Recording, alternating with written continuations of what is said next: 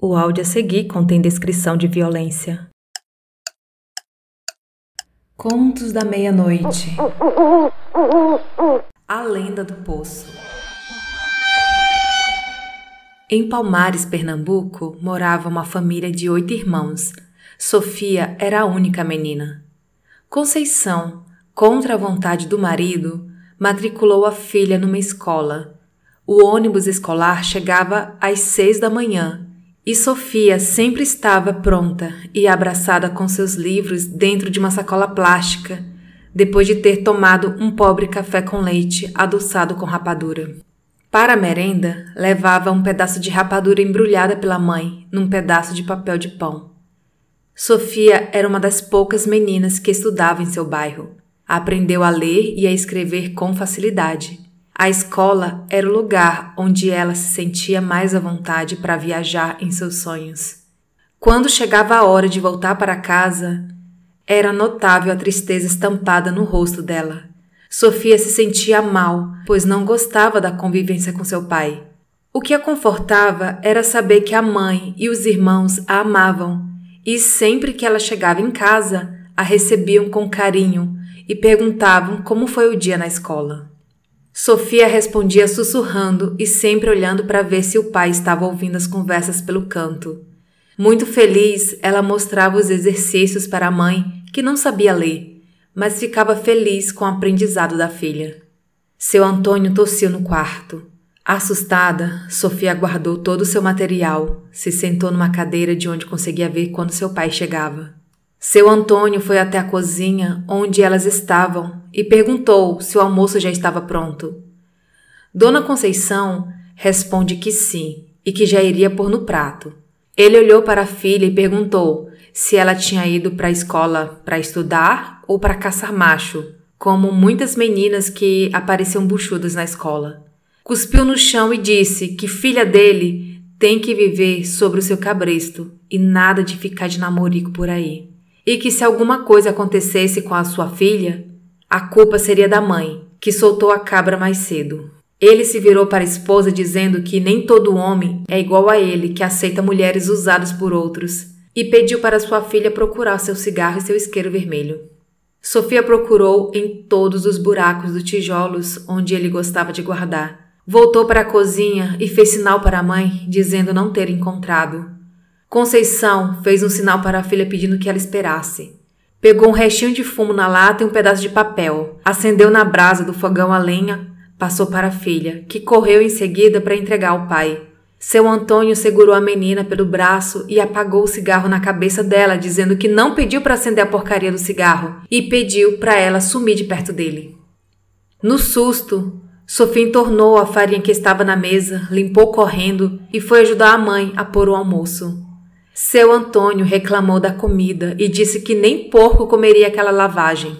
Jogou o prato no chão e foi para a varanda amolar a peixeira. Emanuel chegou para o almoço, viu o pai amolando a peixeira e perguntou se ele iria caçar. O pai respondeu que não, que só estava amolando para enfiar no bucho do primeiro que perguntasse alguma coisa. Emanuel entrou na cozinha e viu as duas chorando. Virou para a mãe e disse que todo esse sofrimento um dia iria terminar. Dona Conceição balançou a cabeça, concordando, e fez sua refeição com os filhos. Seu Antônio saiu e só voltou à noite com uma garrafa de cachaça, um rolo de fumo e duas bisnagas de pão. Colocou tudo na mesa e chamou a filha para ver os seus cadernos. Insistiu em perguntar à filha para que ela precisava estudar, se o trabalho dela seria ficar em casa tomando conta dos filhos. Ele dizia que escola era coisa de mulher que quer mandar no marido. Seu Antônio passou 12 anos falando isso, mas em nenhum momento ela desistiu dos seus sonhos. Sofia se tornou uma mocinha e começou a ser elogiada pelos rapazes. Sua timidez não a deixava demonstrar seu amor pelo Francisco, um rapazinho de 14 anos da sua turma mas seu caderno era todo enfeitado com frases de carinho e amor com a sigla S e F. Num desses recreios, Francisco se aproximou dela, segurou a sua mão e lhe deu um beijo. A ousadia do Francisco fez bem para os dois, pois Sofia percebeu que o sentimento dela era correspondido e a cada dia eles foram se tornando mais próximos. Seu Antônio começou a perceber mudanças no comportamento da filha e em uma noite resolveu vasculhar as coisas dela. Revirou roupas, sapatos, folheou os cadernos e descobriu várias declarações para Francisco. Enfurecido, arrancou as páginas do caderno. Foi até o quarto dos filhos, arrancou a coberta da filha e meteu o cinto em suas costas, chamando de miserável, traidora, infeliz. Assustada, Sofia perguntou o que ela havia feito. Seu Antônio pegou as folhas do caderno e mandou ela engolir, perguntando para quem eram aqueles corações, que ele poderia até não saber ler, mas que não era bobo. Sofia chorou enquanto seu pai continuava a xingar e dizer que ela nunca mais voltaria à escola, nem veria esse rapaz. Conceição pediu para o marido parar de bater na filha. Ele mandou ela se calar, senão iria sobrar para ela. Puxando Sofia pelo braço no meio da noite, foi para o quintal e colocou a filha na carroça, voltando cinco horas mais tarde. Conceição perguntou pela filha e ele disse que ela estava bem, que em breve todos a encontrariam. Pediu que a mulher arrumasse as trouxas, pois em três dias eles iriam se mudar. Conceição perguntou o motivo da mudança repentina e como ela iria deixar a casa sem levar a filha. Sem dizer uma só palavra, seu Antônio desferiu um tapa na cara dela, dizendo que não pediu que ela o indagasse. Conceição abaixou a cabeça e começou a arrumar as trouxas. Em três dias, eles estavam prontos para se mudarem e foram para outra casa. O novo endereço ficava distante de tudo e até mesmo para se conseguir pegar água tinha que andar uns 40 minutos até um poço. De quatro em quatro dias, Conceição ia com os filhos pegar água para a limpeza da casa e consumo diário.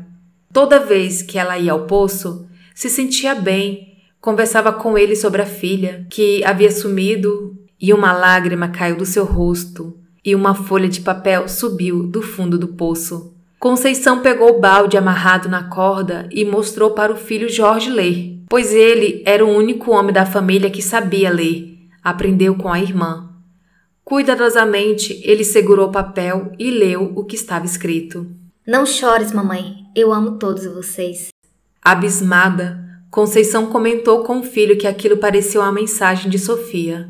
Voltando para casa, Conceição mostrou o bilhete para o marido e o perguntou para onde ele havia levado a menina, pois já havia se passado vários dias e ninguém tinha notícias dela. Ele respondeu que deixou a filha sob os cuidados de uma moça que prometeu levá-la para uma instituição. O marido havia deixado a filha em algum parente e que eles poderiam visitá-la a qualquer momento. Seu Antônio disse que onde ela estava, eles só poderiam buscar a filha quando ela completasse a maior idade e que a instituição não aceitava visitas. Os anos se passaram e Conceição foi ficando doente. A falta da sua filha foi a deixando perturbada. Mesmo assim, de quatro em quatro dias, ela voltava ao poço como de costume, e na quarta-feira, dia 12 de junho, Conceição estava sozinho em casa enquanto o marido e os filhos estavam trabalhando nos canaviais. Mesmo indisposta, Dona Conceição pegou as vasilhas de água, colocou na carroça e foi buscar água para abastecer a casa. No meio do caminho, ela não se sentiu bem. Cansada, resolveu se deitar na carroça e acabou dormindo, fechando a rua de barro. Era muito difícil ver um carro passando por ali, mas nesse dia, um carro branco e o motorista não conseguiu seguir o seu percurso com a carroça, atravancando o caminho. O homem saiu do carro em direção à carroça e viu que nela havia uma mulher deitada de barriga para baixo. Ele chamou pela dona, que não respondeu. Então ele a virou, tentando acordá-la. Tomou um susto, pois reconheceu que se tratava da mãe de Sofia. Ele já tinha visto fotos dela. Ao perceber que ela estava com a boca ressecada, Francisco foi até o carro Pegou uma garrafa de água e umedeceu seus lábios, colocando pouco a pouco a água, e com isso Conceição foi se despertando. Ao acordar, Conceição perguntou o que tinha acontecido, e o rapaz disse que achava que ela tinha desmaiado por conta do calor. Dona Conceição o agradeceu pela ajuda e disse que precisava seguir o seu caminho, pois estava indo buscar água para a família. O rapaz se ofereceu para acompanhá-la e, ao chegar no poço, Conceição pediu ao moço para colocar água num balde para o cavalo. Fazendo um carinho em seu rosto, agradeceu e começou a falar com o rapaz, que conversava com o Poço sobre a sua filha sumida e que parecia que o Poço a ouvia. Disse que conversar com o Poço a fazia se sentir muito bem. O rapaz se sentou na beira do poço para ouvir todas as histórias, abraçou Dona Conceição, dizendo que não sabia que a Sofia não morava mais com a família ou que havia sumido. Sentiu muito pela família, disse que estava com saudade de Sofia, mas como eles não tinham telefone, não sabia o que tinha acontecido. Conceição perguntou de onde ele era e de onde ele conhecia a sua filha. Quando ele ia respondendo, foi interrompido por uma voz. Ele é de Segredinho, cidade próxima que morávamos. Ele é o Francisco. Assustado, Francisco se afastou do poço, mas a moça o tranquilizou, pedindo para que eles não tivessem medo, pois ela só queria abraçar os grandes amores da vida dela. Conceição congelou, reconheceu a filha e entendeu o que tinha acontecido. Sofia virou para os dois e disse que naquela noite em que o pai a levou de casa, ele a jogou no poço para que ela não matasse de desgosto. Pediu para a mãe não ficar triste, pois ela estava bem. Os três se abraçaram e nunca mais se separaram. Os dois denunciaram seu Antônio para a polícia, que foi preso e internado no manicômio. Francisco comprou o terreno onde o poço se localizava, construiu uma casa e levou a família de Sofia para morar com ele. Assim, todos poderiam conversar com Sofia, pois estavam mais próximos dela. O poço passou a ser de propriedade particular e a história desse assassinato passou a ser conhecida, pois foi televisionada. Todo mundo que queria realizar um desejo marcava um horário para visitar o poço e acabava levando presentes para Sofia, como material escolar, que era o que ela mais gostava. No final de cada mês, esses presentes eram distribuídos para as escolas. Cinco anos mais tarde, uma escola foi construída na região com o nome de Escola Municipal Sofia Lei. Sabe-se que seu Antônio ficou louco e sempre perguntou para os enfermeiros sobre a filha e seus familiares que nunca foram visitá-lo. Como nunca tinha resposta, Antônio resolveu fugir do manicômio pela terceira vez, e nesta tentativa ele escutou a voz da filha o chamando. Ele começou a seguir a voz. Pai, pai, vem aqui, pai, eu estou aqui. Onde você está, filha? Estou aqui. Aqui está muito frio, molhado, está escuro, muito escuro. Eu sempre tive medo de escuro, pai. Estou presa aqui. Vem me ajudar. Onde, filha? Quero te ver. Preciso me desculpar. Quero te abraçar. Mais cinco passos e você chega até mim. Já dei os cinco passos e não te vejo, filha. Filha? Olha para baixo. Estou aqui. Segure minha mão, pai. Filho, o que você está fazendo aí? Sofia o puxou para dentro do poço que nunca existiu no manicômio tampa foi fechada e a grama cobriu tudo. Na manhã do dia seguinte, todos procuraram seu Antônio e não o encontraram. Acharam que ele havia conseguido fugir. Quinze anos mais tarde, o manicômio passou por uma reforma e, numa escavação, acharam uma alçada enterrada. Ficou mistério de quem seria aquela alçada. Texto escrito por Maria Ferreira Dutra.